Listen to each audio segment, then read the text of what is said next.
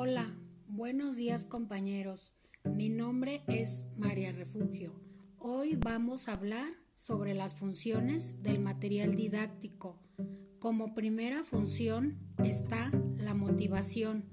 Despierta el interés cuando el material es más atractivo, comprensible y guarda relación con las experiencias.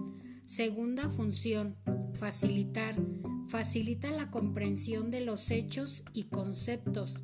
Tercera función, concretizar. Ilustra lo que se expresa verbalmente. Cuarta función, contribuir. Contribuye a la fijación del aprendizaje a través de impresiones sugestivas. Quinta función, comunicar. Es una herramienta para generar ideas en clase e incrementa la comunicación. Sexta función, relacionar. Relaciona el material didáctico, experiencias sensoriales como el tacto, gusto, olfato, oído y la vista, y así logra un aprendizaje significativo. Ejercitar los sentidos permite lograr el desarrollo de las competencias.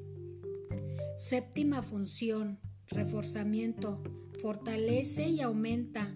Es un recurso valioso tanto para el estudiante como para el docente. Gracias por su atención. Espero que haya sido de interés el tema.